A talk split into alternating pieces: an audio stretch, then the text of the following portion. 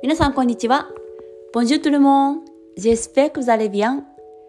えーパリのアパルトマンからお届けします。フリーランスのためのコンサルタントのさきです。このラジオは私さきがパリ生活やビジネス、読書で学んだことを配信しています。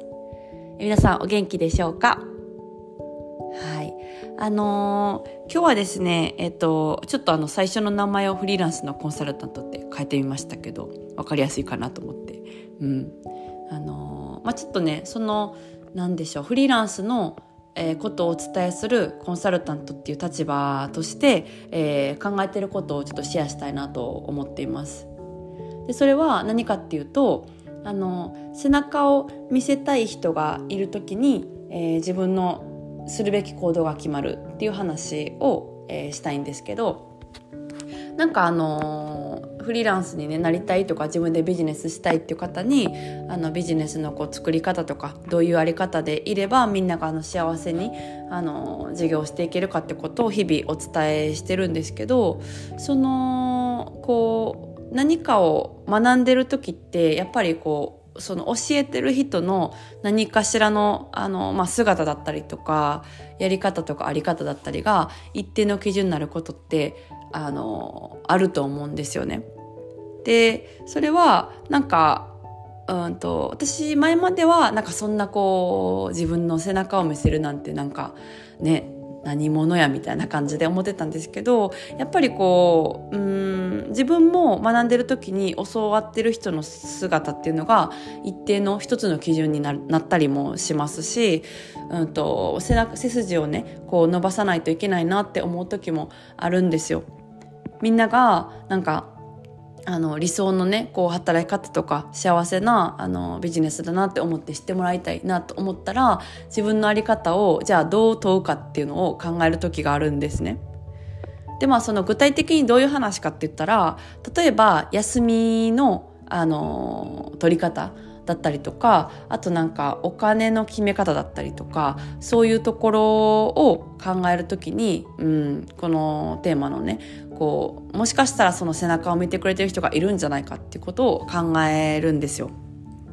でなんかその休みに関しては結構こう私はもともとその会社員でめっちゃ馬車馬生活をしてたんですね。もう休みとか1ヶ月に本気の休みはもう本当に4年ぐらいなくて、うん。で、まあなんか月に2回ぐらい休みはありますけども、携帯を手放せない、業務用の携帯手放せなくて、映画館に行ってる時の2時間とかでもちょっとそわそわするみたいな、電話かかってきてないかな、みたいな感じの生活だったから、休みって結構なくてもいけるタイプなんですよね。しかも今すっごい好きな仕事をしてるから、あの、なくてもこう、なんでしょうね、走れるみたいな感じなんですけど、なんか、あの、に去年ぐらいからその休みを意識的に取るようにしてて、で、それは、その、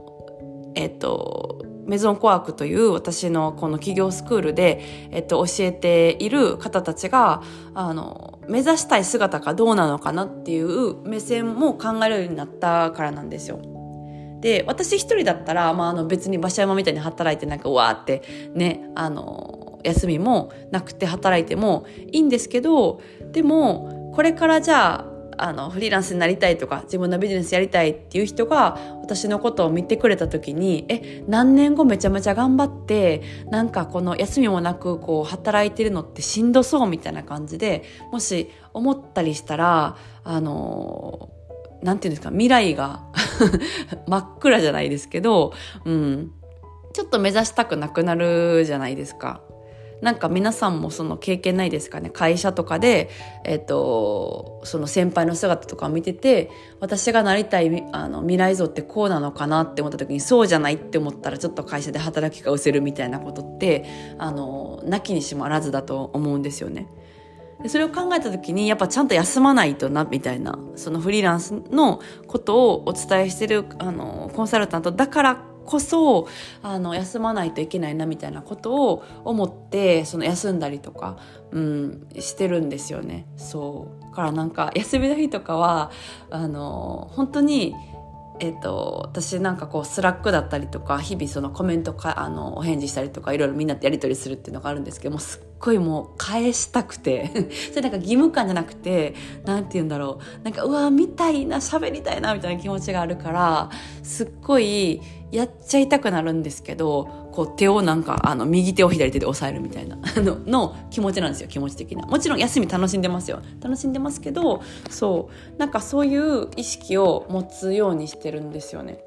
だからなんかあの自分一人だったらいいけれども周りだったりとかを考えた時に自分の行動ってどうあるべきかなみたいなことがなんかいい姿につながるんじゃないかなってちょっと思って、うん、あのポッドキャストを、えー、撮りました。はい。